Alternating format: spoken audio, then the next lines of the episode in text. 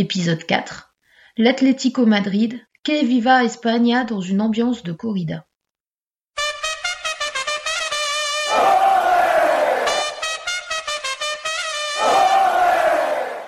L'hiver a un peu réchauffé les cœurs côté Lensois. Lens est notamment imposé à Marseille avant les fêtes et reste sur 6 matchs en défaite, dont 4 victoires, avant d'aller défier l'Atlético Madrid.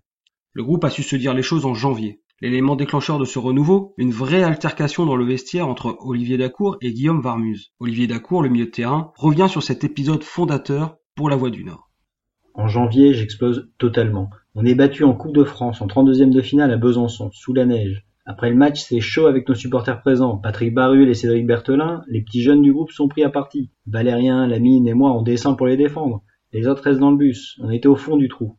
Le lendemain, Gervais Martel et François Brisson veulent organiser une réunion. Je leur de rester à l'écart de ça et de nous laisser entre joueurs dans le vestiaire pour s'expliquer entre hommes. Là, c'est très chaud. J'ai un caractère pas toujours facile, je peux vite monter. Je suis vite monté. Et je dis à Guillaume Varmuse, de toute façon, toi, je t'aime pas. Tu ne m'aimes pas mais on n'a pas besoin de partir en vacances ensemble pour jouer au foot. Guillaume, je m'en fous qu'on ne soit pas amis, qu'on ne se dise pas bonjour le matin en arrivant à l'entraînement, mais je me mettrai le cul par terre sur le terrain pour toi. Il me dit la même chose, et on s'est tous dit la même chose. On était à la rue en championnat. Je n'en pouvais plus de cette situation, je me faisais massacrer et siffler par le public car j'étais le transfert le plus cher de l'histoire du club. J'ai explosé. L'abcès est crevé. Le groupe se soude dans la difficulté, Beaucoup plus solidaire, sur et en dehors du terrain, c'est un RC Lens bien plus costaud sur le plan mental qui débarque au stade Vicente Calderón de Madrid le 2 mars 2000. L'Atlético, voilà un nom qui sonne sur la scène européenne. Pourtant, le club madrilène, champion d'Espagne en 1996, n'est que l'ombre de lui-même au moment d'affronter le RC Lens en ce huitième de finale. Il s'appuie sur une équipe composée de joueurs réputés, Molina, Asselben, Kiko, Valerón, Babel, Gamara, Solari, mais l'Atlético est à la peine en Liga et finira même par descendre en deuxième division en fin de saison.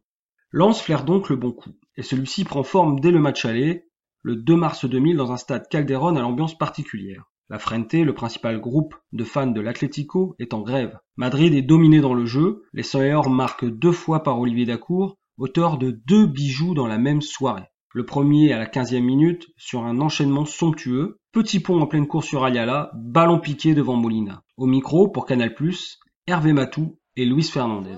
Ils s'en sont bien sortis, Nouma. Encore un, un, un, contrat, il a piqué le ballon? Et c'est l'ouverture du score. L'ouverture du score grâce à Dacour. Dacour qui ouvre le score pour le Racing Club de Lens, c'est normal. Louis. Le second but sur un lob absolument magistral à la 78e minute. Corridon dans la surface.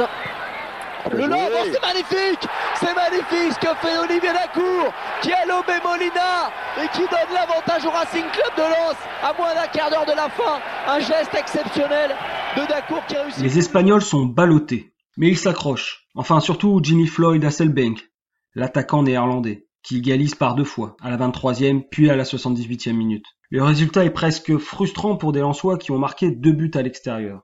Ils valident leur ticket pour les quarts de finale une semaine plus tard, non sans quelques frayeurs, face à un Atlético qui a changé d'entraîneur mais pas d'attitude. Radomir Antic a remplacé Claudio Ranieri devant 37 200 spectateurs en fusion.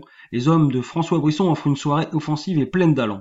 Pascal Nouma marque de la tête et la Sacco se régale au cœur d'une défense espagnole larguée. Cette fois, c'est Rémi Garde qui est aux côtés d'Hervé Matou dans la cabine de commentateur de Canal+ négocié depuis un bon moment d'ailleurs. Osako qui n'est pas en jeu sur la déviation de Nouma.